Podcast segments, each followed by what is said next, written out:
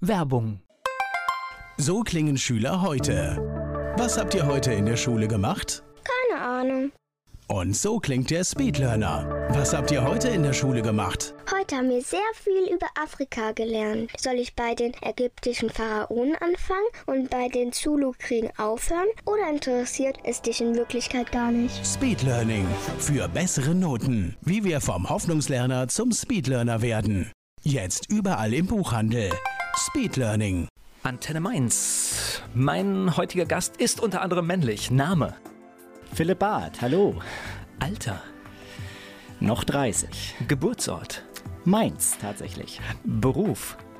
Schauspieler und Regisseur. Hast du Hobbys?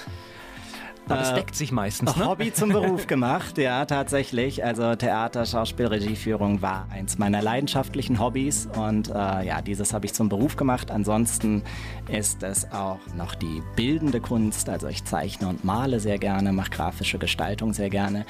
Das ist allerdings inzwischen auch in den Beruf integriert, weil als freier Theaterschaffender oder selbstständiger Theaterschaffender muss man natürlich auch immer mal so ein bisschen versuchen, ja, viel selbst zu machen und grafische Gestaltung von Plakaten, Flyern, Zeichnungen, Programmheftgestaltung, das geht auch alles über meinen Tisch und ist auch dann eine schöne Abwechslung zur praktischen Arbeit auf der Probebühne oder dann auf der Hauptbühne. Da ist gleich schon eine Menge drin. Da spricht auch schon der Profi. Hast du sowas wie ein Lebensmotto?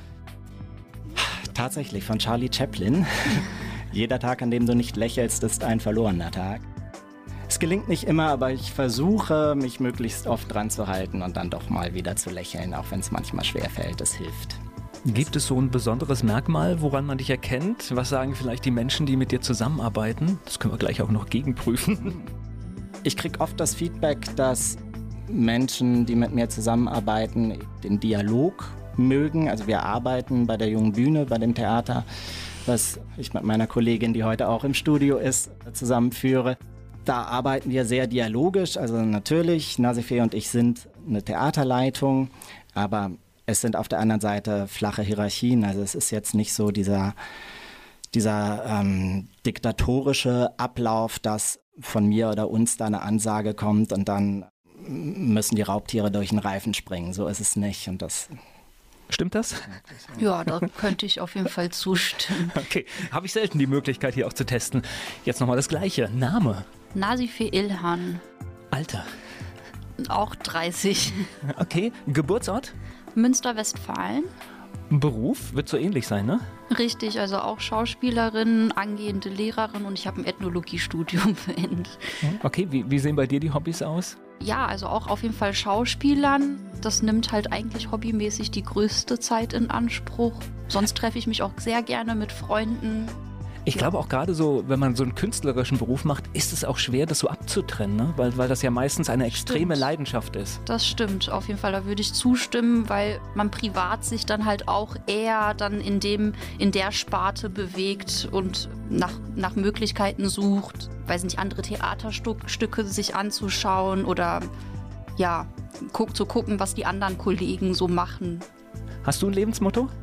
Tatsächlich ist mir jetzt gerade keins eingefallen, aber ich ich finde das durchaus sympathisch, weil wenn, wenn mich jetzt jemand fragen würde, dann könnte ich das nur in ganz, ganz vielen Sätzen umschreiben, weil Ja. ich jetzt auch nicht äh, bewundere das auch, wenn dann jemand so ein mir wurde die Frage schon öfter gestellt, deshalb war ich da ein bisschen im Vorteil. ich, ich habe gerade auch so überlegt, so, oh mein Gott, ich brauche jetzt auch ein Lebensmotto, aber ähm, Ich, ich, Aber ich es glaube, so, solange man geerdet ist und weiß, was man möchte. Ich äh, finde auch, Lebensmotto muss eigentlich so äh, eher ein Gefühl sein, was man für sich selbst klart. Es ist äh, eigentlich so eine, so eine Haltung, mit der man durchs, durchs Leben geht, weil ich habe auf der anderen Seite auch schon ganz viele Menschen erlebt, die dann irgendwie so sagen, ja klar, ich habe ein Lebensmotto, aber irgendwie fragt man sich, wo realisieren die das in ihrem Leben? Also Ja. naja, da kommt ja immer gern diese Genau. Nummer, lebe den Tag. da, ja, ja, mache ich genau. jeden Tag. Ja, sicher, eben. So, so Binsenweisheiten und deshalb, also. Aber ich würde mich auch dem Lebensmotto von Philipp jetzt spontan mal äh, anschließen, weil ich denke, dass äh, jeder Tag halt irgendwie mit einem Lächeln besser zu Ende geht. Also auch wenn der anstrengend war oder halt blöde, doofe Sachen passiert sind, sollte man halt vielleicht da drüber stehen und nicht die Motivation und die Moral sacken lassen. Ja. Und ich glaube, selbst bei traurigen Ereignissen sollten wir versuchen, mit einem Lächeln zu schließen, weil das irgendwie hilfreich ist, ja. Absolut. Besonderes Merkmal, was würdest du sagen? Was mhm. zeichnet dich aus? Woran erkennt man dich? Also ich bin eine sehr ruhige Person und ich glaube, dass ich halt auch in so brenzligen Situationen halt auch meine Mitmenschen besänftigen kann. Ja, das sind so, glaube ich, meine Eigenschaften. Also ich gehe Probleme konstruktiv an, würde ich jetzt mal behaupten. Das sind so die Eigenschaften, die mir jetzt so spontan einfallen. Nasife Ilhan und Philipp Barth von der Jungen Bühne Mainz hier zu Gast bei Antenne Mainz. Heute geht es um Theater, es geht um die junge Bühne Mainz. Philipp Barth und Nasife Ilhan sind hier zu Gast bei mir. So fangen wir mal mit dir an. Du bist in Münster geboren, dort auch Richtig, aufgewachsen? Ja, bis zu meinem 21. Lebensjahr. Und seit neun Jahren lebe ich ungefähr in Mainz. Erzähl uns was über Münster. Jetzt bin ich so weit von Münster geboren, aber ich war noch nie da. Aber meine erste Verbindung ist Universität und Fahrräder. Mhm, richtig. Also es ist eine Fahrradstadt in der Nähe der holländischen Grenze. Sehr, sehr regnerisch hatten wir vorhin auch gesprochen, weil das Wetter heute auch ein bisschen trüb ist ja, ist eine schöne Stadt. Also, und ich merke halt auch, dass sie in den letzten neun Jahren sich viel mehr entwickelt hat, als ich bis 2010 dort gelebt habe. Und es ist eine sehr saubere Stadt und ja, eine Beamtenstadt, so eine klassische, würde ich jetzt auch mal so sagen. Aber logischerweise auch viele Studenten, das merkt Richtig, man immer so im Alltag. Ne? Definitiv. Ne? Also viele Studenten, auch in der Altstadt, wenn man abends unterwegs ist, sind die Straßen immer voll mit Studenten und es bietet sich auch an, weil dadurch, dass Münster auch eine Fahrradstadt ist, wir haben halt zum Beispiel keinen Campus und die Studenten sind halt alle mit den Fahrrädern halt irgendwie von dem einen Hörsaal in den nächsten unterwegs. Und da bietet sich das, glaube ich, auch an, sehr schön mit so zu studieren. Es ist eine, eine angenehme Stadt, sage ich jetzt mal. Also für Studenten und auch so zum Leben.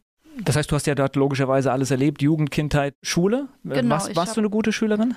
Ich war auf einer Realschule, da war ich eine sehr gute Schülerin. Dann habe ich mein Abitur am Gymnasium gemacht. Da habe ich ein bisschen an meinem Fleiß verloren, aber ich meine, das ist halt auch so ein bisschen das Alter gewesen, aber ich habe mein Abitur trotzdem hinbekommen. Also. Klar, es ist ein ordentlicher Sprung von der Realschule dann noch das Abitur nachzuholen. Ne? Da muss man, ja. glaube ich, auch ein bisschen mehr Energie reinlegen am Schluss, oder? Ja, also ich habe halt schon gemerkt, dass meine Mitschülerinnen dann auf dem Gymnasium ein paar Schritte vor mir waren, was dazu geführt hat, dass ich dann natürlich auch fleißiger musste. Aber dann ist auch die Motivation halt ein Problem. Dann, also wenn die anderen halt ein bisschen besser sind und man ist nicht so gut. Irgendwann ist es auch egal. Ja, eben. Das heißt, bis zum Abitur hast du es geschafft? Hast du nach der Schule sofort gewusst, wo es hingehen soll? Ja, ich habe erst mal ein halbes Jahr gearbeitet, habe ein bisschen Geld gespart. Ich wusste auf jeden Fall, dass ich halt studieren möchte und nicht in Münster studieren möchte. Also es ist zwar eine Studentenstadt, aber wenn man da aufgewachsen ist, dann möchte man halt auch mal raus. So und dann bin ich halt nach Mainz gekommen, habe ursprünglich Literaturwissenschaft und Germanistik studiert und dann habe ich mich halt umentschieden, habe dann Ethnologie angefangen zu studieren und dann kam doch das Lehramtsstudium dazu. So, und jetzt gehen wir wieder in die bekannten Regionen. Du bist in Mainz wahrscheinlich auch aufgewachsen. Ich bin in Mainz aufgewachsen, ja. Also bin zur Schule gegangen, habe hier Abitur gemacht und. Wo bist du denn aufgewachsen? Ich bin in Gonsenheim aufgewachsen, in Mainz. Meine Schule war in der Innenstadt, das heißt, ich habe meine Jugendjahre dann mehr in der Mainzer Innenstadt verbracht als jetzt in Gonsenheim. Und muss auch sagen, ich war dann nach dem Abitur über weite Strecken weg, weil ich meine Schauspielausbildung in Berlin gemacht habe, am Theaterhaus Mitte, am dortigen Schauspielstudio Marz Walker. Da war ich von 2009 bis 2012 lief äh, die Ich muss mal einhaken, du bist hier so zielstrebig. Das hört sich so an, als wenn es für dich gar keine Alternative gab, als in die Schauspielerei zu gehen. Tatsächlich war das ein Interesse, was ich früh hatte. Aber ich habe schon noch so ein bisschen überlegt, wobei das jetzt vielleicht kalendarisch gar nicht mal so lang war. Also ich habe parallel zur Schule schon angefangen, Theater zu spielen. Ich war eben, als ich Oberstufenschüler war, war ich Mitglied des damals noch existierenden Jugendensembles am Mainzer Staatstheater. Das gibt es in ähnlicher Form natürlich immer noch, aber durch Intendantenwechsel, die inzwischen stattgefunden haben, ist das inzwischen etwas anders strukturiert als in meiner Zeit. Aber da haben wir Produktionen gemacht, die in dem normalen Staatstheaterspielplan etatisiert waren und ja, das war dann so der erste Berührungspunkt mit der professionellen Theaterarbeit, also jenseits von Theater AGs. Das war aber in der Schule auch schon immer da, ja? Soweit die Schule das angeboten hat. Ich hatte das Glück, in der Grundschule eine Theater AG zu haben, die für eine Grundschule ja, extrem, Grundschule fangen wir damit an. Okay. extrem spannendes Theaterprogramm hatte, was eben auch an, an der Lehrerin lag. Also Frau Dietrich, sollten Sie zuhören, vielen Dank nochmal. Das war für mich auf jeden Fall so ein Schlüsselerlebnis, weil das als äh, bloßes Ausprobieren anfing, so in der zweiten, dritten Klasse und dann irgendwie doch, da hat man dann die Leidenschaft so wirklich entdeckt. Auf meinem Gymnasium gab es nicht so viele Theaterangebote. Das war immer mal so sporadisch im Angebot oder es waren dann so Klassenprojekte. Wenn es was gab, war ich gern dabei. Aber das war dann eben auch einer der Gründe, warum ich dann außerhalb der Schule versucht habe, da eine Möglichkeit zur theatralen Betätigung zu finden. Und das hat eben im Jugendensemble vom Staatstheater dann geklappt. Erst noch unter der Delnon-Intendanz und dann später unter der Fontheim-Intendanz. Nach dem Abitur war wirklich die Frage, geht man jetzt wirklich den weiteren Schritt? Also wagt man den, den Schritt ins theatrale Berufsleben? Denn ich habe viele Berufsschauspielerinnen und Schauspieler kennengelernt, so in dieser Jugendensemblezeit. Und das war eben auch schon die Zeit, ja, wo man gemerkt hat, die Wirtschaftswunderzeit ist deutlich vorbei. Ja, es gibt kaum noch Theaterneubauten. Das war dann auch so eine Sache. Man hat gemerkt, Theaterbauten werden bundesweit baufällig, Ensembles werden kleiner, es wird über Spartenschließung diskutiert. Das heißt, man hat viele Berufskünstlerinnen und Künstler getroffen, die eben dann auch jetzt nicht unbedingt jungen Menschen gesagt haben, mach das auch. Ja, also da hatten einige. Naja, es gibt ja in dem Bereich auch Leute, die wir aus dem Fernsehen kennen, ja. aus TV-Produktionen. Ja. Die sehen wir in zwei, drei großen Produktionen, aber wenn man hinschaut, dann sechs Monate im Jahr Grundsicherung. Richtig, das ist so. Und viele Berufsschauspielerinnen und Schauspieler, die ich so in dieser Zeit kennengelernt habe und zu denen ich teilweise auch heute noch Kontakt habe, haben damals wirklich so gesagt, es muss eine Leidenschaftsfrage sein. Also wenn man so das Gefühl hat, man möchte das unbedingt machen, dann kann man den Weg gehen. Aber wenn man es jetzt nur so ganz gern mal machen würde, weil man es schön und hübsch findet, aber gewisse Risiken gerne umschiffen würde, dann ist es halt nicht so die ideale Branche für den Beruf. Dann eher gucken, dass man es als Hobby beibehält und beruflich was anderes macht. Es war dann aber so, dass ich halt so sagen konnte, dass die Zeiten im Jugendensemble waren zum Beispiel nicht Tag für Tag rosig. Also da hatte man auch wirklich mal knallharte Probentage, wo man dann auch gedacht hat, hm, hollala, was heizt man sich da auf? Aber letztendlich hat das dann doch nie dazu geführt, dass man so die Entscheidung getroffen hat, das willst du jetzt nie mehr machen. Es geht gleich weiter im Gespräch rund um die junge Bühne Mainz. Ich habe zwei Gäste hier bei Antenne Mainz. Sie betreiben gemeinsam die junge Bühne. Philipp Barth und Nasifee Ilhan sind hier bei mir im Studio. Philipp, du hast uns gerade schon erzählt von deiner Schauspielausbildung und es hat sich für mich so angehört, als wenn du wirklich alles auf eine Karte gesetzt hast. Ich habe nicht alles auf die Schauspielausbildung gesetzt, sondern habe außerdem noch Germanistik, Theaterwissenschaft und Philosophie studiert, noch nach den alten Studiengängen, was den Vorteil hatte, das konnte ich in Mainz machen und die Schauspielausbildung eben in Berlin. Es hört sich aber nicht wirklich nach einem Plan aus, wo du sagst, hier, da kriege ich einen tollen Job, wo ich viel Geld verdiene. Nee, nee das also, überhaupt nicht. Das überhaupt nicht. Also diese Verkettung war, der Studiengänge, was... Nee, also man sagt da ja auch so, ach ja, wunderbar, professionelle Ausbildung zum zum Taxifahrer oder so, ja. Also den, den Spruch muss man sich ja oft anhören, da studiert jemand Taxifahren. Nichts gegen Taxifahrer, sehr wichtiger Beruf. Ich bin der Meinung, wenn du etwas studierst, dann solltest du tatsächlich, ich habe jetzt einen Witz darüber gemacht, ja. solltest du aber gar nicht darauf äh, schauen, was werde ich eigentlich, was kann ich damit machen, sondern ich finde das viel besser, wenn man etwas mit Leidenschaft studiert und dann kommt die Entscheidung, was passiert. Finde ja, ich viel spannender. Der Punkt da ist vor allem, es ist jetzt natürlich, also die ganzen Studiengänge und Disziplinen, die ich studiert habe und auch zu Ende studiert habe, sind jetzt äh, keine Disziplinen, die zu einem bestimmten Beruf führen. Äh, sie eröffnen einem aber eine Palette von Betätigungsfeldern, weil sie eine gewisse Allgemeinbildung abdecken und auch eine recht breit gefächerte Ausbildung, was jetzt Auseinandersetzungen mit Texten oder auch Storytelling, Geschichten, Konzeption und so betrifft. Das ist da schon in verschiedenen Bereichen und aus verschiedenen Perspektiven abgedeckt. Also eine, eine Story-Konzeption wird in der Theaterwissenschaft oder in der Germanistik auch nochmal ganz anders verhandelt als jetzt in der Schauspielausbildung. Und da hatte ich eben dann doch beide Perspektiven vereint. Und heute hilft mir das sehr, weil letztendlich wollte es das Schicksal ja dann so, dass ich auch kein ausschließlicher Schauspieler werde. Also ich mache so Engagements auf jeden Fall. Also nach wie vor kann ich auch in einer Produktion einfach nur Schauspieler sein, wenn die entsprechende Anfrage vorliegt. Aber ich habe dann doch den, den Schritt in die Selbstständigkeit mit einem eigenen kleinen Theaterunternehmen gewagt. Und da ist es dann eben weder ausschließlich Schauspielen noch ausschließlich Regie. Da muss da man eine Menge kommen, können. Ne? Da kommen andere Bereiche hinter den Kulissen noch dazu. Das wird Nasifi bestätigen können. Wir müssen in nicht in der quantitativ gleichen Höhe, aber von der bloßen qualitativen Herausforderung müssen bei uns die gleichen Arbeitsschritte abgedeckt werden wie an einem großen Haus auch. Also es muss rechtzeitig eine Öffentlichkeitsarbeit geben, Werbematerial hat Redaktionsschlüsse, Probenzeiten müssen entsprechend disponiert werden und da kommen wir gleich im Detail zu.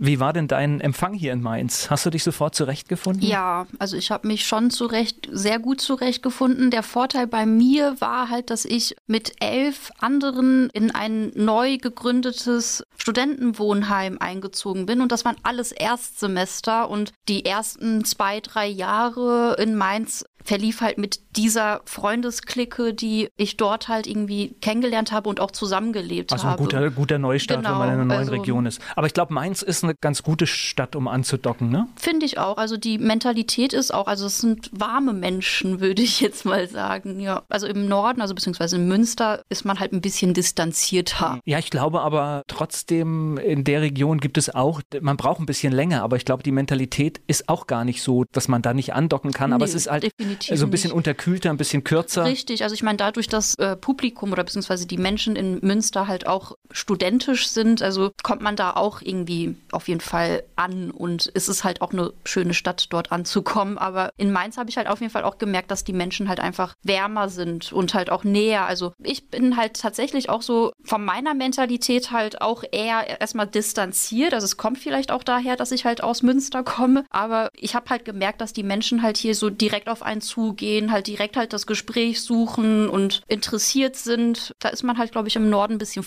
vorsichtiger. Ich denke, es hat alles seine Vor- und Nachteile. Ja, das stimmt. Das heißt, du hast dein Studium hier in Mainz durchgezogen. Genau. Und danach, dann ist ja immer die Frage. Ja, also jetzt bin ich im Master, also Master of Education und bin noch im Theater, also in der Theaterleitung. Ja, so ist halt mein Leben. Also so. richtig stressig, ne? Ach ja, also wenn man es gerne macht, dann ist es, glaube ich, nicht stressig. Es geht gleich weiter im Gespräch mit Nasife Ilhan und Philipp Barth von der Jungen Bühne Mainz. Sie betreiben beide gemeinsam die Junge Bühne Mainz. Nasife Ilhan und Philipp Barth sind hier zu Gast bei Antenne Mainz. Also du kamst irgendwann zurück aus Berlin? Ja, es war die Anfrage von einer Kollegin, die ich eben aus Jugendensemblezeiten auch kannte, die die Theaterwerkstatt in Wiesbaden gemacht hat. Und das war mal an das dortige Hessische Staatstheater von Wiesbaden angeschlossen, war es dann nicht mehr. Das heißt, sie musste freiberuflich werden und das passte so nach ihrem Gefühl so für ihre weitere Lebensplanung, Familienplanung nicht mehr so gut. Und dann hat sie mich eben gefragt, ob ich mir vorstellen könnte, da eine Nachfolge zu übernehmen und ein freies Theaterensemble unter anderem aufzubauen. Der Standort, es bahnte sich schon an, dass es in Wiesbaden räumlich schwierig werden wird und in Mainz sich dann eben eine Möglichkeit ergeben wird mit dem sanierten Jugend- und Kulturzentrum M8 in der Mitternachtsgasse. Und da ist seit 2011 die junge Bühne jetzt tatsächlich auch etabliert. Ja, ich habe zum Januar 2011 meine Arbeit dann aufgenommen, habe so die zweite Jahreshälfte von 2010 mit Vorbereitung und Planung schon zugebracht und im Januar 2011 fiel dann der Startschuss für die erste Probenarbeit. Wie habt ihr euch beide eigentlich gefunden? Oh, das ist eine, eine spannende Geschichte, ja, weil sie stimmt. ist äh, nicht so geradlinig. Ja, das also, stimmt. Also ja. so vom Sehen her kannten wir uns schon, glaube ich, ja. sehr lange. Also durch die Uni, durch, also durch Mainz halt. Ne? Ja. Nebenjobs, Nebenjobs, hatte, genau. genau. Und ich glaube, das war halt so der Zeit, wo du deine Magisterarbeit geschrieben hast, dass wir uns dann angefreundet haben. Also ich weiß jetzt gar nicht, in welchem Jahr du deine Magisterarbeit geschrieben hast. Also ein paar Jährchen sind das aber schon. Das ist 2014? schon eine Weile. 2014, auf das Datum ist mein Abschlusszeugnis datiert. Also ich habe so. Äh, 2013. Ende 13, genau, Ende 13, 2013 habe ich so geschrieben und 14 musste ich einreichen. Genau. Und ich habe dann den Philipp irgendwann mal gefragt, ob er Lust hätte, mit mir ein Interview zu führen, weil ich eine Forschung zur Theaterleidenschaft gemacht habe oder hatte. Ich wäre auch auf ihn gekommen. Schon eigentlich äh, seit Anfang der Sendung wäre ich auf ihn gekommen bei sowas. genau. Und das habe ich dann halt gemacht und das war auch eine sehr gute Arbeit, die ich dann halt irgendwie für mein Studium halt gebraucht habe. Und durch diese Forschungsarbeit bin ich halt ehrlich gesagt auch so ein bisschen zum Theater gekommen. Also ich habe dann halt kurze Zeit später mich beim türkischen Theater in Frankfurt beworben, um dort die Übersetzungsarbeiten zu machen und habe dann da Übertiteln gemacht bei Theaterstücken, also bei türkischen Theaterstücken dann die deutschen Übertitel gemacht. Und dann hat Philipp mich irgendwann gefragt, ob ich die Technik in, bei der jungen Bühne machen möchte und da habe ich halt zugesagt und ja, so kamen wir halt zusammen und Bevor wir jetzt richtig in die junge Bühne einsteigen, welchen Nebenjob habt ihr gemacht, wo ihr euch kennengelernt habt? Den haben wir sogar tatsächlich immer noch. Ja. Also wir sind beide Lehrkräfte in einer Privatschule, in einem Ja. Nachhilfeinstitut und Unterrichtsinstitut, also wird nicht nur Nachhilfe, sondern auch Erwachsenenbildung Richtig. angeboten. Ja, haben unsere Fachdisziplin, wir haben so die Fächer, die sich so häufen. Also bei mir sind das äh, Deutsch und Englisch, was ich hauptsächlich unterrichte. Aber wir sind auch beide in der Situation, dass wir mal Grundschüler haben, wo Ja. man dann eher alles unterrichtet. Genau. Oder manchmal brauchen Schülerinnen und Schüler auch Hilfe in der Gesellschaftskunde. Also Oder so äh, wir haben auch öfters dann auch Studenten, die dann halt irgendwie Hilfe brauchen bei einer wissenschaftlichen Genau. Arbeit oder sowas. Oder Latein nach. Also ich meine, ich bin jetzt keine Lateinlehrerin, Ich, ich habe ein Latinum, ich würde äh, Latein nicht mehr unterrichten, da bin ich zu lange raus. Aber äh, ja. Aber das zeigt mir hier schon das ganz große Dilemma. Ihr beide seid Gesellschafter einer GBR, macht es zusammen, die sich mit Kunst beschäftigt, die sich mit Theater beschäftigt. Und es ist ja irgendwie scheinbar ein Nebenjob notwendig oder es bringt mehr Sicherheit. Das zeigt, Kultur ist ein steiniges Pflaster bei uns, ne? Kultur ist ein steiniges Pflaster. ja, würde ich auch zustimmen. Ja, fairerweise würde ich jetzt sagen, uns hat niemand versprochen, dass es leicht wird. Man weiß schon ein bisschen, worauf man sich einlässt oder sollte es wissen. Also man kriegt auch, gerade wenn man als junger Mensch anfängt, sich dafür zu entscheiden, also man kriegt schon genug Warnschüsse. Also so war es bei mir. Ich weiß nicht, wie es wie es bei dir war, aber nie so drüber gesprochen. Also Warnschüsse gab es halt nicht. Meine Eltern haben es halt oft mal so in Frage gestellt, das schon. Ja, also ich habe halt Das ist gedacht. der Job so, von Eltern, ja. Ja, eben. Richtig. Also ich meine, ich habe mich halt von meinen Eltern schon lange emanzipiert, deswegen. Ich glaube auch, das war bei mir ähnlich. Je mehr die Eltern dagegen reden, umso wahrscheinlicher wird es, dass man in dem Bereich landet. Es ist allerdings tatsächlich auch so, dass man diese beiden Berufe dann wieder gut verbinden kann. Also bei mir ist es zum Beispiel so, dass ich die oft gar nicht so als zwei Welten wahrnehme. Weil gerade wenn man dann sprachliche oder geisteswissenschaftliche Fächer unterrichtet, kann man als theaterschaffender Mensch oft nochmal ganz andere Erklärungsansätze versuchen. Also gerade wenn Schüler dann da an den, an den klassischen Texten rumnagen, die wir ja ganz oft im Repertoire haben, dann in zeitgenössischer Inszenierung oder in zeitgenössischer Interpretation, ja, finden wir des Öfteren mal Mittel und Wege, wie man zum Beispiel vermitteln kann, warum ein Autor wie Schiller noch so relevant sein kann. Nämlich nicht, weil er auf irgendeinem Betondichtersockel steht, wovor man sich verneigen muss, sondern weil er eigentlich als Teenager seinen ersten großen Reißer geschrieben hat. Ein Schiller in der heutigen Zeit wäre so ein totaler Jugendkulturstar wahrscheinlich. YouTube-Star. Ja, wahrscheinlich würde er seinen YouTube-Kanal haben und sich auch bei Fridays for Future und ähnlichem einmischen. Also es wäre ihm durchaus zuzutrauen, so wie er zu seinen Lebzeiten schon drauf war. Ja, da können wir manchmal, ohne dass man jetzt irgendwie das, das Stück oder den Inhalt verbiegt, so nochmal andere Ansätze von einem Textverständnis irgendwie versuchen zu aktivieren. Und das finden Schülerinnen und Schüler dann oft recht spannend, wenn sie das so aus einer Perspektive mitkriegen. Wofür ist der Theatertext eigentlich da? Der ist ja nicht dazu da, dass man ihn in der Schule liest, sondern das sind Aufführungspartituren. Also Partitur ist eigentlich ein Begriff aus dem Musiktheater, aber letztendlich auch der Schauspieltext dient dazu, dass er gespielt wird und damit wird er eigentlich erst zu dem Werk, was beabsichtigt ist oder beabsichtigt sein kann. Es geht gleich weiter im Gespräch über die junge Bühne Mainz, hier bei Antenne Mainz. Zwei Gäste hier bei Antenne Mainz, Philipp Barth und Nasife Ilhan sind da und wir sprechen über die junge Bühne Mainz.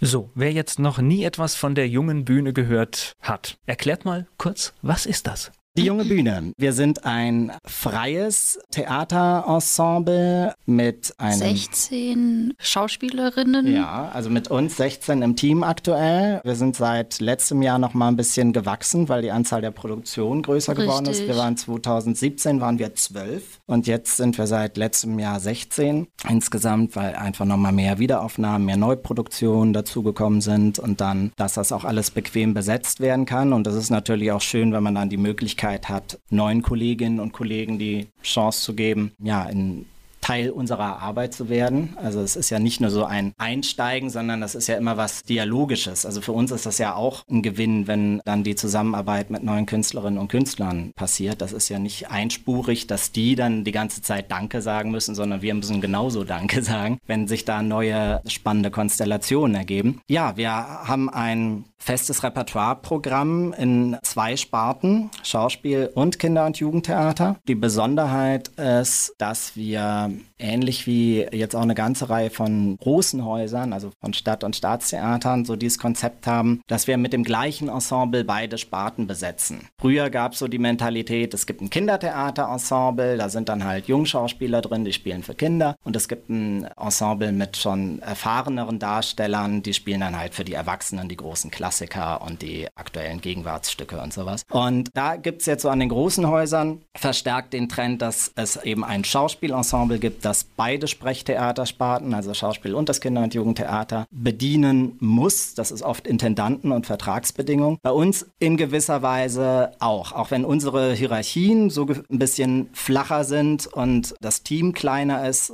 ist es eigentlich so, dass äh, wir auch sagen, jeder, der sich bei der jungen Bühne einbringen möchte, künstlerisch, muss bereit sein, für beide Arten von Publikum zu spielen und laufen dann so über eine Saison verteilt. Die Saison orientiert sich am Kalenderjahr und wir machen so drei bis vier Neuproduktionen in einem Saisonjahr. Also mindestens ein Kindertheater. Ein Kindertheater neu, mindestens eins neu. Und diese Saison sind es Zwei. Zwei. Wir haben die Wiedereinstudierung vom Dschungelbuch gemacht. Das kann genau. man eigentlich nach über vier Jahren oder nach über drei Jahren ja. Pause kann man das als Neuerarbeitung zählen. Dann kommt die kleine Meerjungfrau im Herbst als Neuproduktion. Und der Aladdin aus dem letzten Jahr läuft eben auch immer noch im Repertoire. Und im Schauspiel ist dieses Jahr Kabale und Liebe neu rausgekommen. Es kommt dieses Jahr in der zweiten Jahreshälfte dann auch noch Macbeth.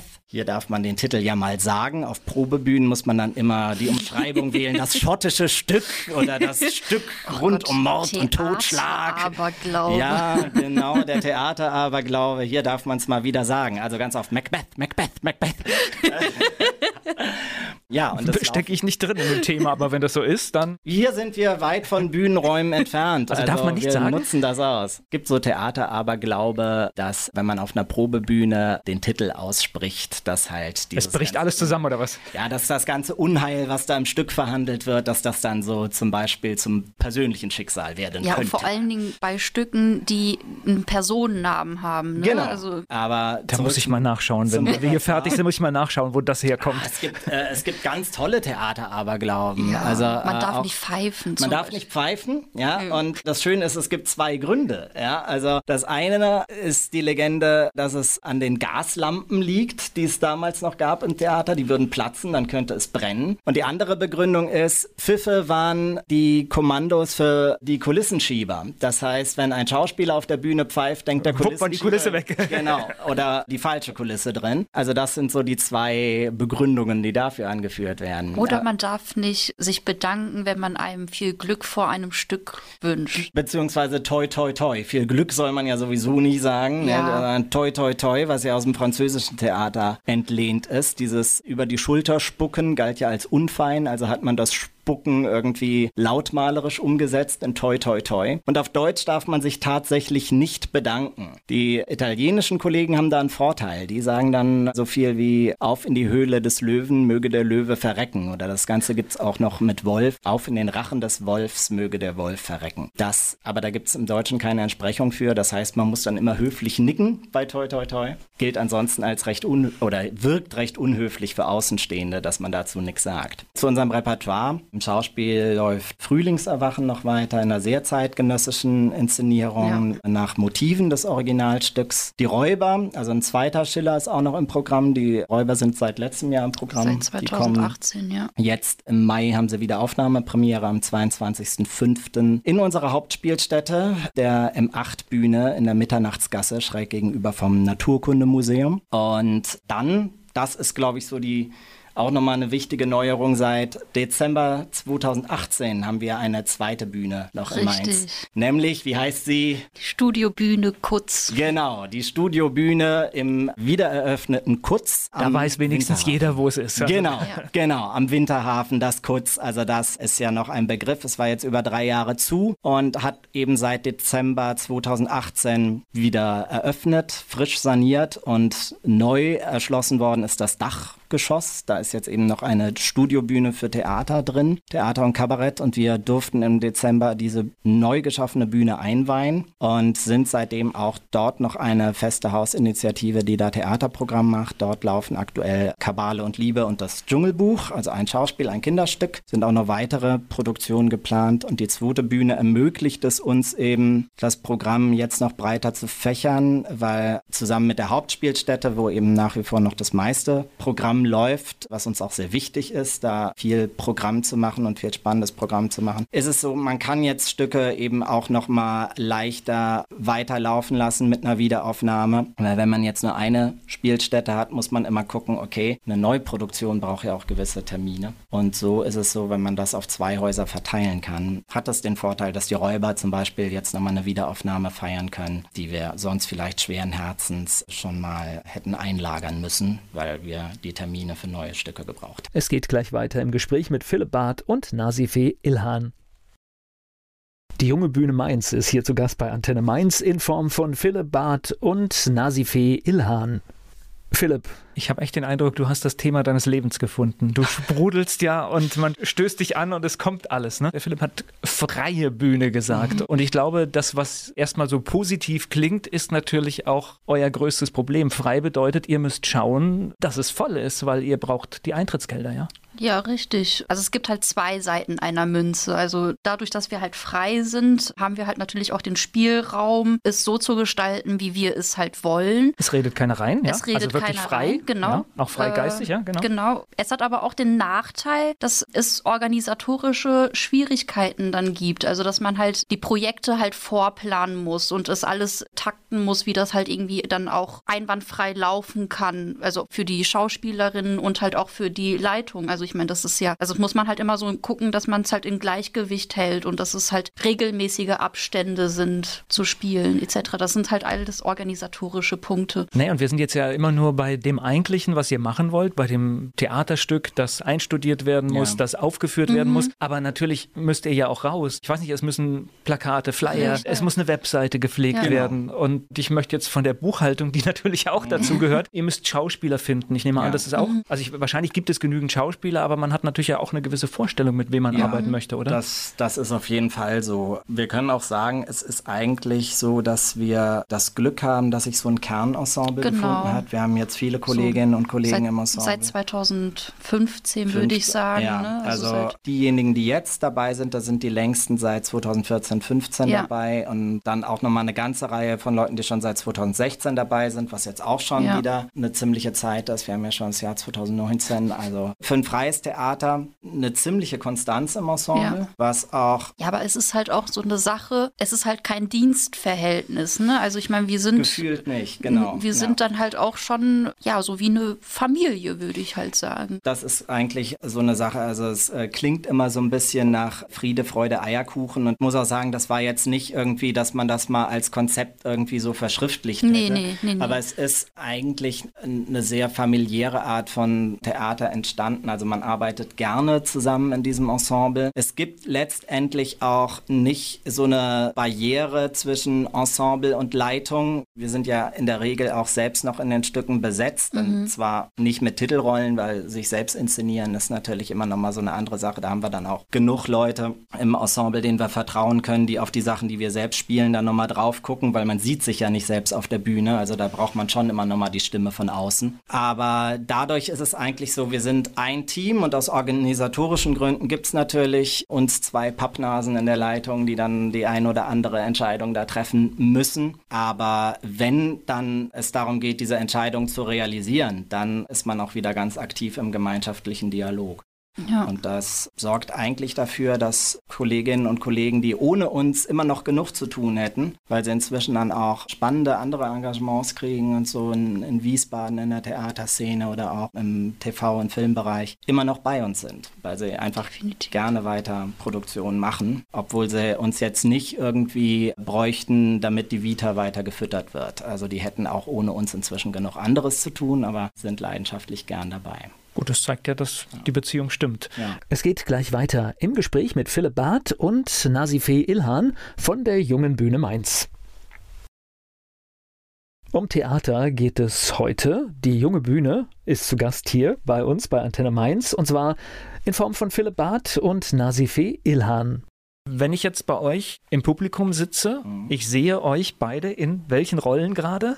Also, mich sieht man im Moment als Mowgli. Im Dschungelbuch. Im genau. Dschungelbuch. Weil er gerade gesagt hat, nicht in einer tragenden oder. Das, das geht in dem Fall, weil da ich die Regie führe. Okay. Und, genau. Der Philipp ist auch gleichzeitig also Dschungelbuch ohne Mowgli wäre jetzt, äh, genau. also kann man schon als also Hauptrolle in, bezeichnen. In meinem Fall sind es, äh, Nasifeh hat meistens größere Rollen als ich, weil Nasifeh nicht am Regiepuls sitzt. Nasifehs genau. Leitungsaufgaben sind hinter den Kulissen größtenteils mhm. und dadurch, dass ich eben auch der regieführende Leiter bin in meiner Funktion als einer der zwei Gesellschafter, gebe ich mir keine Titelrollen in der Regel. Es gab mal eine Ausnahme im Sturm von Shakespeare, da ah, hatte ich ja. eine Titelrolle. Das hat sich aber auch so im Ensemble-Dialog so ergeben und war dann, also das war gar nicht von Anfang an so disponiert, kam dann aber so. Und da hatte ich dann auch meine zwei, drei Vertrauten, die da eine davon war Nasifee, die da sehr intensiv drauf geguckt hat, auf das, was ich da auf der Bühne verzapfe, als Zauberer Prospero. Aber es juckt manchmal, dass man da so eine schöne Rolle hat, die man gerne spielen würde? Oh ja, doch, schon. Ja. Also ja. äh, das, das, juckt natürlich. Äh, bei mir ist es so, also inzwischen ist die Regie bei mir ein sehr wichtiger Bestandteil der Arbeit geworden. Und da muss ich gestehen, klar, einzelne Rollen würden da jucken, aber bei mir ist es inzwischen auch so sehr reizvoll, irgendwie bei der Erarbeitung einer gesamten Inszenierung jede Rolle mitgestalten zu dürfen und den Gesamtabend eben auch gestalten zu dürfen. Das heißt, es ist jetzt gar nicht mehr so das alleinig Reizvolle irgendwie zu sagen, ah, oh, da ist die und die Rolle drin und die ja. will man unbedingt selbst machen, sondern inzwischen ist es auch bei mir so, dass ah, diese Rolle, die muss einfach richtig spannend werden und mal so werden, wie man sie vielleicht noch nicht gesehen hat. Genau. Äh, wir haben zum Beispiel bei, bei Nasifee eine aktuelle Rolle in den Räubern drin. Da kannst du vielleicht gerade was zu sagen. Genau. Die Rolle heißt Spiegelberg, ja. aber da haben wir ein bisschen was anderes mitgemacht. Also ich habe noch die Spiegelberg-Rolle, Frau Spiegelberg in den Räubern. Also wir haben halt aus der männlichen Rolle eine Frauenrolle gemacht. Und ich bin halt die einzige Frau in der Räuberbande, die ja aber auch echt faustdick hinter den Ohren ist, würde ich sagen. An, an und, vorderster äh, Front dabei. Und ne? vorderster also Front dabei und auch sehr intrigant und halt auch weiß, ihre äh, weiblichen Reize dann halt irgendwie hin und wieder einzusetzen, würde ich jetzt mal behaupten. So.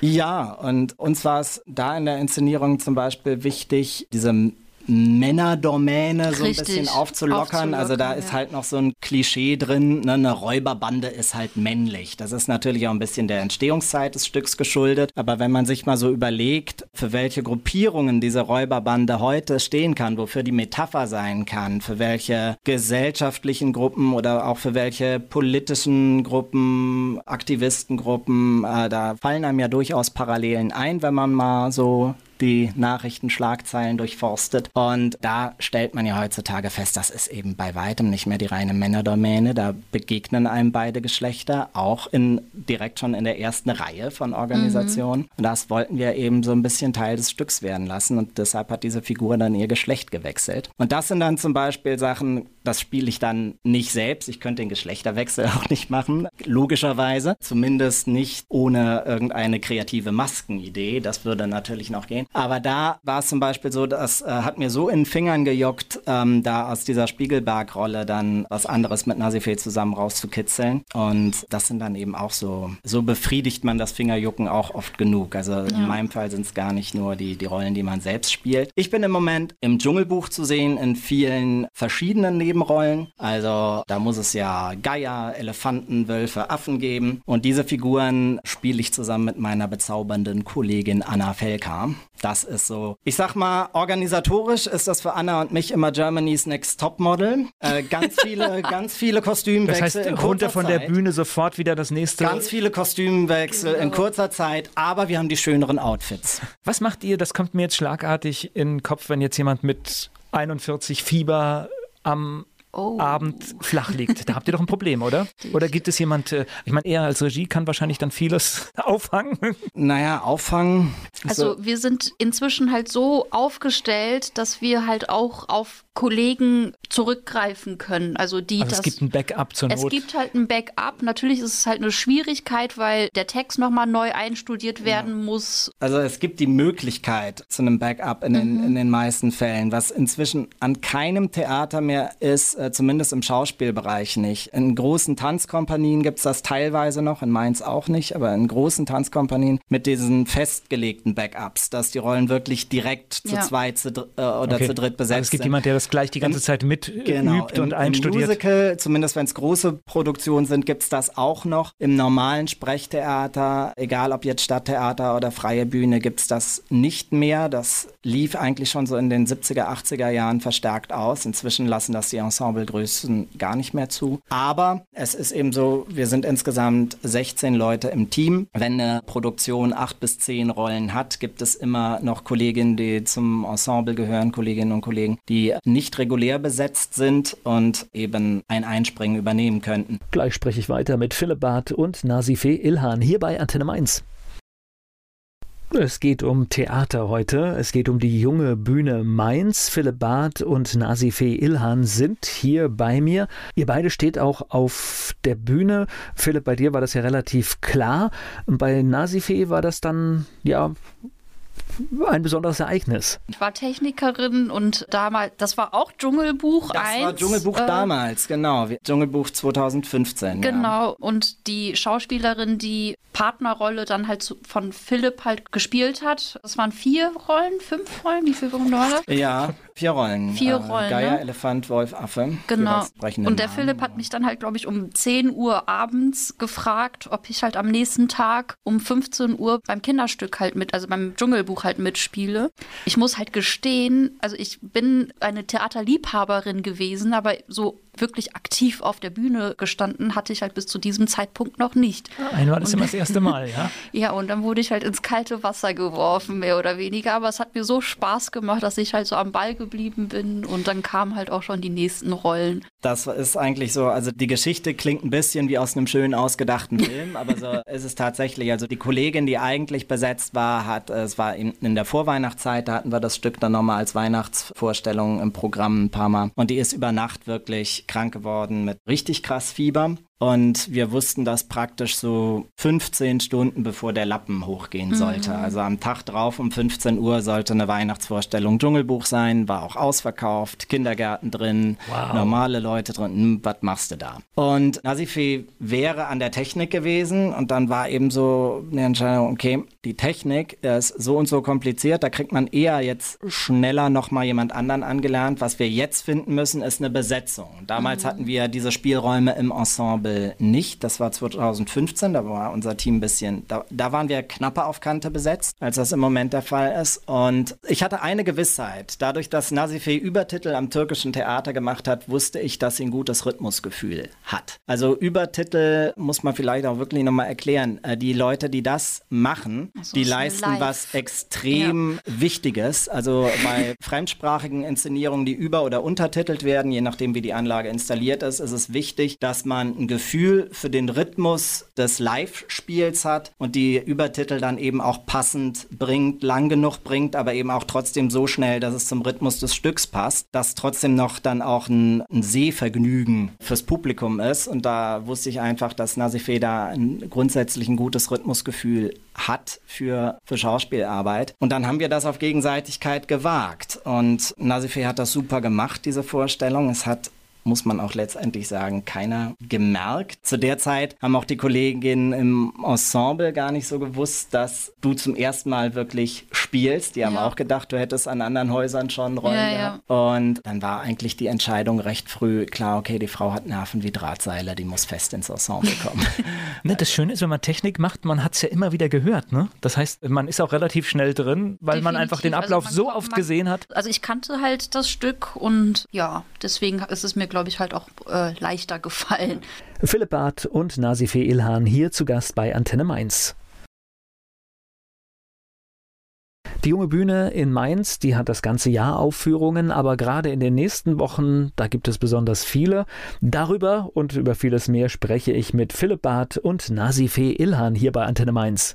So, bevor uns jetzt die Zeit wegrennt, ihr habt wichtige Termine, die hier Ende Mai Richtig. vor euch liegen. Richtig. Also der Mai und Juni ist voll bestückt mit spannendem Programm in unseren beiden Sparten und an unseren beiden Spielstätten. Also 22.05., das habe ich eben schon gesagt. Unsere andere Schiller-Produktion hat wieder Aufnahmepremiere, Die Räuber, am 22.05. wieder. Dann nicht im Kutz, sondern in unserer Hauptspielstätte, mhm. M8 Bühne beim Naturkundemuseum oder Naturhistorisches Museum ist ja der offizielle Name. Ja, Mitternacht Weihnachtsgasse 8. Um 19.30 Uhr läuft diese Vorstellung dann schon, ja. weil die Räuber ein etwas längeres Stück sind, also so 2 Stunden 50 Minuten mit der Pause. Deshalb fangen wir da schon ein bisschen früher an, nicht erst um 20 Uhr, sondern um 19.30 Uhr. Und dann, ganz, ganz wichtig, die Pop-Up-Theatertage, unser alljährliches Schauspielfestival, das haben wir 2016 ins Leben gerufen, in enger Zusammenarbeit mit unserer Hauptspielstätte M8 damals und das ist auch bis heute so, dass das in sehr enger Zusammenarbeit mit dem M8 stattfindet. War eine Idee vom Chef des Hauses Peter Jockel, so ein Festival da zu etablieren mit uns zusammen, weil wir eben als Theaterinitiative sowieso da waren und da dann so die gegenseitige Lust war, so ein Festivalformat zu entwickeln. Und die Pop-up-Theatertage sind ein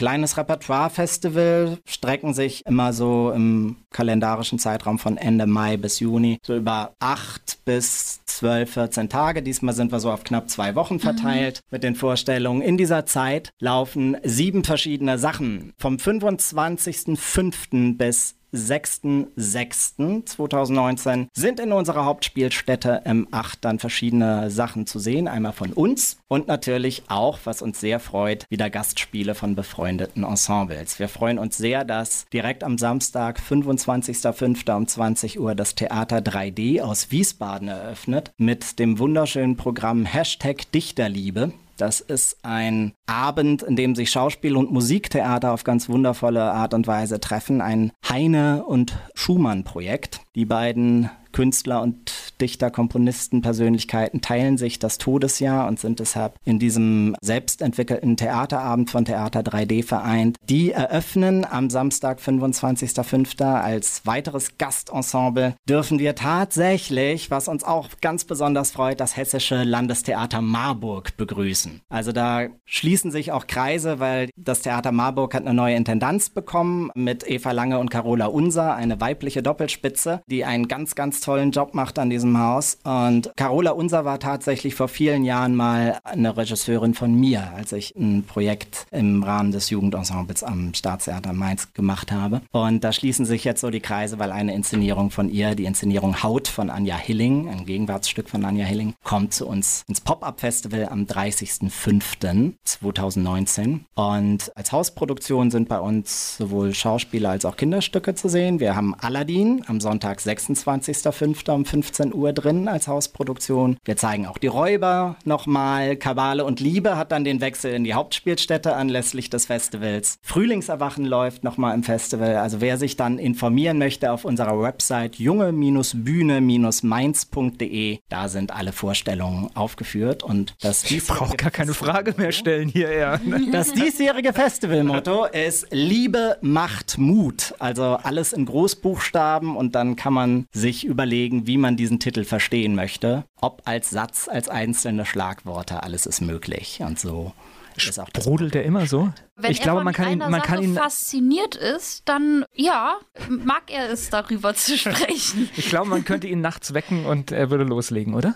Das weiß ich nicht. Das ist, äh ich muss auch schlafen.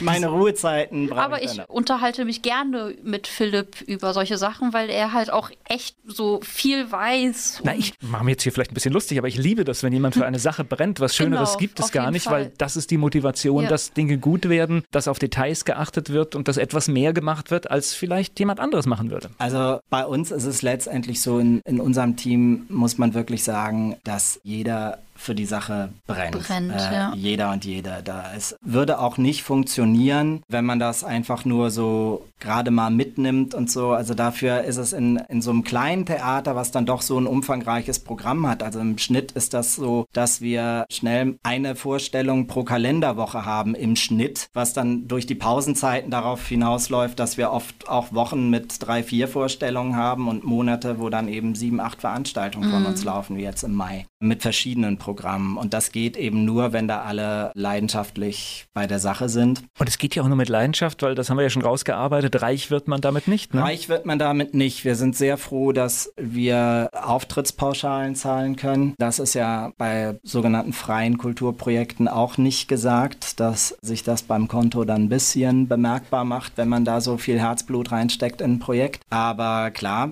davon allein leben ist wirklich eine ganz andere Fragestellung und wird leider mit Kunst und Kultur auch immer schwieriger, davon leben zu können. Die Lebensrealität ist einfach der zusätzliche Nebenjob immer mehr Künstlerinnen und Künstler. Also da sind wir inzwischen auch in sehr spannender Gesellschaft und da fühlt man sich gar nicht mehr allein auf einer Insel. Das ist eigentlich schon wirklich so, das Schicksal teilen so viele. Es geht gleich weiter hier bei Antenne Mainz und wir sprechen über die junge Bühne Mainz. Wir waren gerade bei dem Thema Wert von Kultur. Darüber spreche ich mit Philipp Barth und Nasifee Ilhan von der Jungen Bühne Mainz. Sie sind hier zu Gast bei Antenne Mainz. Ich finde es ein Alarmsignal, weil wir müssen uns in unserer Gesellschaft Kultur bewahren, denn ja. das ist das, äh, das ist eine der Errungenschaften, die zu vielen Bereichen führt. Und ich glaube, es hängt auch eng mit äh, der friedlichen Zeit, in der wir viele Jahrzehnte gelebt haben. Ja. Auch das hängt mit Kultur zusammen. Ja, absolut, absolut. Also im Moment haben wir ja auch wieder so die Situation, dass es Forderungen gibt, Kultur in ihrer Freiheit irgendwie zu beschneiden, wo man auch ein bisschen stutzig wird, was da teilweise aus gewissen politischen Richtungen gefordert wird. Das äh, gibt einem auch ein mulmiges Gefühl. Nur es ist dann oft auch so der Impuls, gerade jetzt weiterzumachen. Ne? Also das ist so, da jetzt irgendwie zu resignieren und zu sagen, uh, das Klima wird so ungemütlich. Also jetzt mal kulturelles Klima, mal nicht das geologische.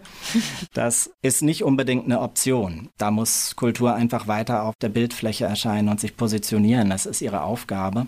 Ja, bin ich bei dir und auch aus dem Bereich, aus dem ich komme, wenn wir in Europa schauen, in Osteuropa, aber auch was weiß ich in Richtung Dänemark, sehen wir, wie Medien beschnitten werden und auch da sollten wir sehr aufmerksam sein. Ja, absolut. Also wir brauchen kritische Stimmen und ja. es muss nicht immer Mainstream sein, ja? Nee, überhaupt nicht und das ist uns auch wichtig, dass es einfach äh, eine gewisse Vielseitigkeit gibt. Genau. Also das genau. ist ja auch so eine Sache, wenn es jetzt, wenn wir jetzt hier von Mainz reden und da, wo wir uns sehen, also wir sehen uns eben als ein Bestandteil in einer Kulturlandschaft. Und das ist ja so eine Vokabel, die gerne benutzt wird, sowohl von kulturinteressierten Bürgern als auch von der Kulturpolitik und so. Sie beinhaltet aber eben auch Landschaft, ne, besteht halt nicht nur aus ein, zwei Bäumen, sondern da muss es halt Wiesen, Bäche, Hügel drumherum geben, damit das eine Landschaft wird. Und deshalb möchten wir da mit unserer Arbeit einfach so unser Puzzlestück zu dieser Vielseitigkeit im Programm beitragen mit der Jungen Bühne Mainz und freuen uns immer, wenn es dann auch noch weitere Kulturschaffende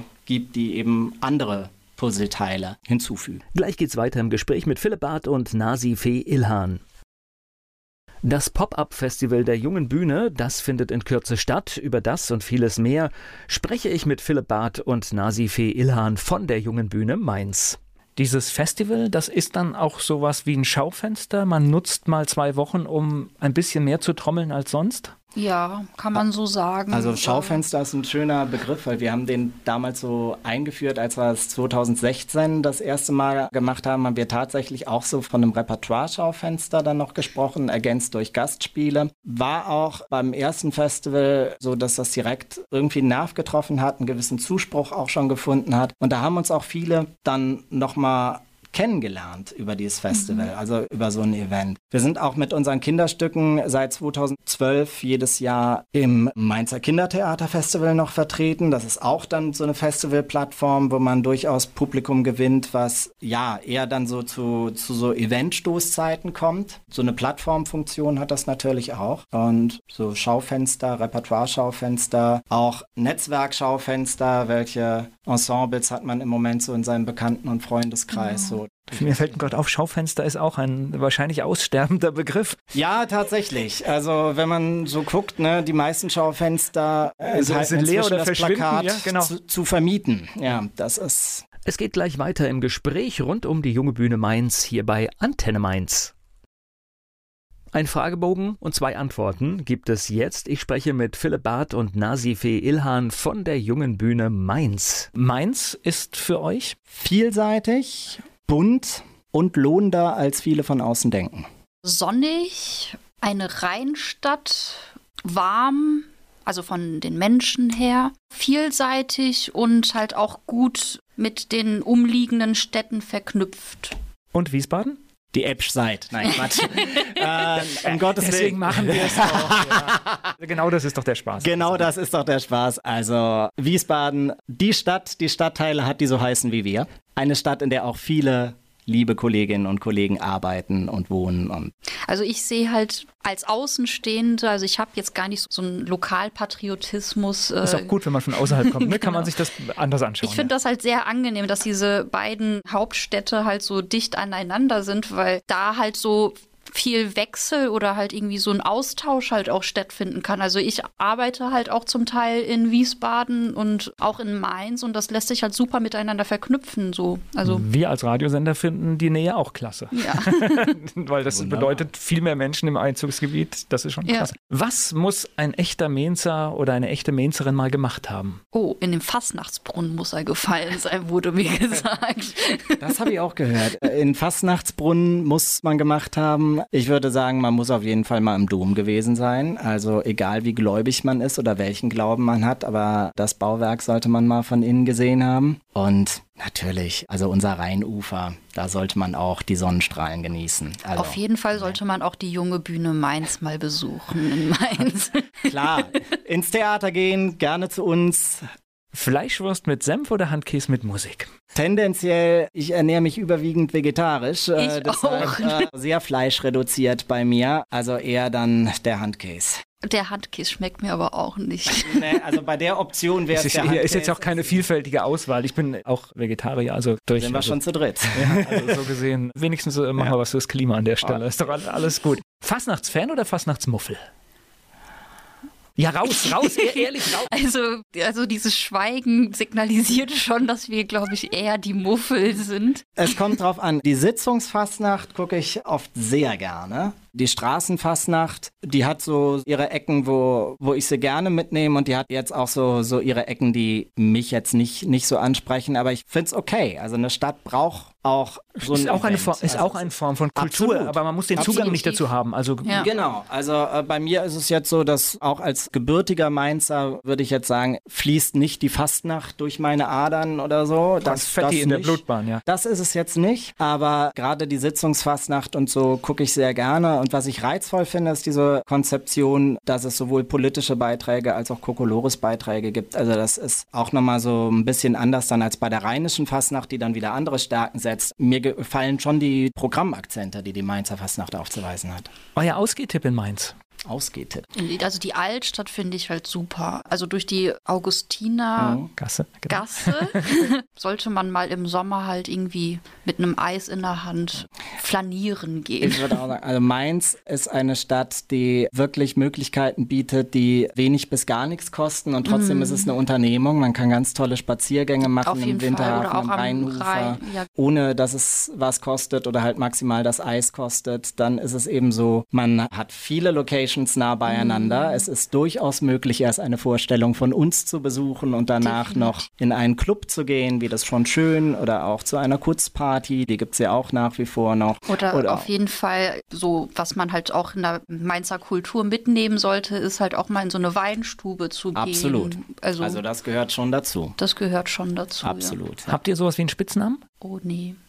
Na, er überlegt also, jetzt gerade. Ja, also mein Spitzname ist äh, relativ unkreativ. Ich werde teilweise Phil abgekürzt, was allerdings einfach auch damit zusammenhängt, dass wir zu Jugendensemble-Zeiten mal eine Stand-up-Show hatten, Radio Unfertig. Und da habe ich mit ein, zwei Kollegen zusammen dann ja so leicht kabarettistisch den damaligen Spielplan ein wenig aufs Korn genommen als Jugendensemble-Mitglieder. Und da haben wir unsere realen Namen alle so Spitznamen technisch abgekürzt. Lukas war Luke, Dominik war Domi und ich war halt Phil. Und das hat sich so ein bisschen erhalten. Aber Domin Radio ist doch nie fertig. Radio ist nie. nee, ja, das, aha, ja, ja. Ja, die Show hieß Radio Unfertig. Radio ist nie fertig. Das war auch der Witz. War eine Late-Night-Show unter Fontheim am Staatstheater, unter der Fontheim-Intendanz. Und daher kommt dieser Spitzname, den kennen aber gar nicht mehr alle.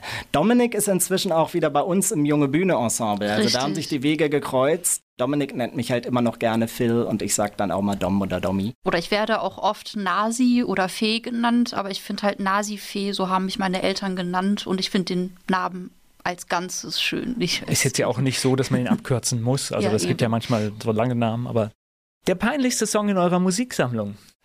Oh, also, also ich, auf einer Seite habe ich schon mal einen Treffer. No Angels, I genau. wanna be daylight. Ich glaube, ich kann es toppen. Die erste selbst gekaufte CD war tatsächlich so ein damaliger Popmusik-Sampler von der Sendung Tigerentenclub.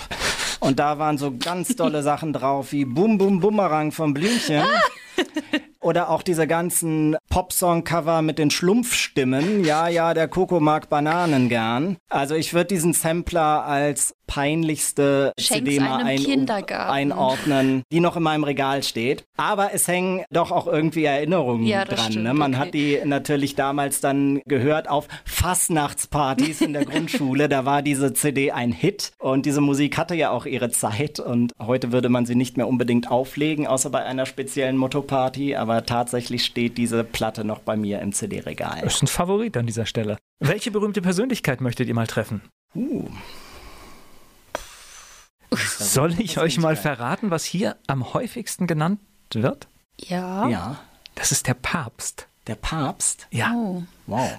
Ich hatte den Papst Benedikt habe ich tatsächlich schon mal gesehen, aber das war nicht so spektakulär, dass ich den neuen noch mal sehen muss oder äh, Ich würde sagen, also was mich reizen würde, wäre mal so eine dieser ganz großen noch aktiven Theater Persönlichkeiten und Schauspielpersönlichkeiten mal persönlich zu treffen, die man auch, wenn man das selbst macht, überwiegend nur so aus dem Feuilleton und aus Magazinen kennt. Mit einem Frank Kastorf habe ich mich noch nicht persönlich unterhalten. Das wenn es die Gelegenheit mal gäbe, fände ich das schön, weil es ist auf jeden Fall bestimmt sehr, sehr spannend, sich mit so jemandem auszutauschen, der jetzt schon so lange im Theater aktiv ist und eben auch die heutige Ästhetik, heutige Ansätze von Theater sehr stark mitgeprägt hat. Das wäre auf jeden Fall eine reizvolle Sache. Also wären tote Berühmtheiten auch. Also ich würde dann Erich Kästner gerne sehen. Den Erich Kästner auf jeden Fall. Ja. Also den, den würde ich auch gerne ah, treffen. Große Einigkeit hier am ja, Schluss. Erich Kästner auf jeden Fall. Gleich geht's weiter im Gespräch mit Philipp Barth und Nasifee Ilhan.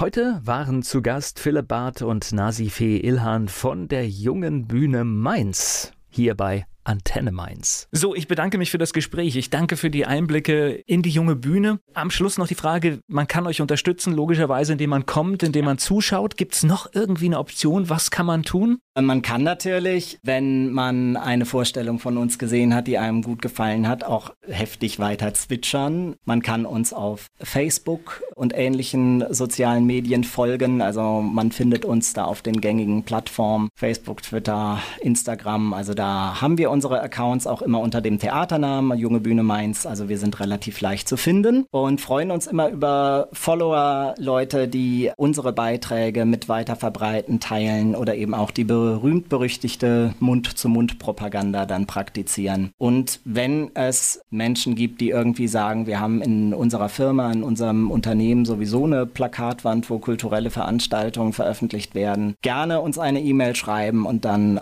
schicken wir natürlich auch gerne mal einen Stapel Flyer oder ein, zwei Plakate dahin oder bringen die vorbei, je nachdem, wie das wie nah die Wege beieinander liegen. Also gibt auf jeden Fall zwischenmenschliche Möglichkeiten, wie man ja so sich gegenseitig ein wenig unter die Arme helfen oder greifen kann, gegenseitig etwas helfen kann. Haben wir ja auch schon gemacht. So Kooperationen zum Beispiel mit Buchhandlungen und so, die dann nach einer Vorstellung einen Büchertisch bestückt haben und so. Das haben wir auch immer schon so auf Gegenseitigkeit gemacht. Wir haben eine Kooperation mit Kiddicare im Moment. Das mhm, ist die mobile Kinderkrankenpflege der Johanniter. Da ist es so, die haben bei uns oft Infostände bei den Premieren oder auch mal bei Wiederaufnahmen und so dann im Foyer. Wir haben das Flyermaterial von diesem Kinderpflegedienst dann ausliegen und weisen eben auch darauf hin, dass es dieses Angebot in Mainz gibt, haben auch schon Charity-Vorstellungen für Kiddie Care gemacht. Also so Sachen. Also bei Ideen, wie man vielleicht euch helfen kann, kann man euch auch einfach ansprechen. Ne? Auf Richtig. jeden Fall. Unsere Homepage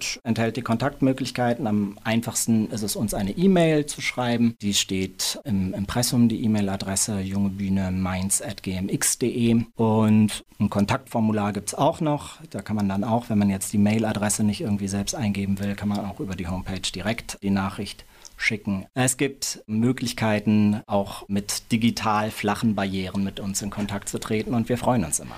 Ich bedanke mich für das Gespräch. Wir danken, dass wir hier sein durften. Danke sehr.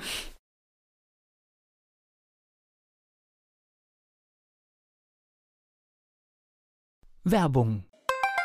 So klingen Schüler heute. Was habt ihr heute in der Schule gemacht? Keine Ahnung. Und so klingt der Speedlearner. Was habt ihr heute in der Schule gemacht? Heute haben wir sehr viel über Afrika gelernt. Soll ich bei den ägyptischen Pharaonen anfangen und bei den Zulu-Kriegen aufhören? Oder interessiert es dich in Wirklichkeit gar nicht? Speedlearning. Für bessere Noten. Wie wir vom Hoffnungslerner zum Speedlearner werden. Jetzt überall im Buchhandel. Speedlearning.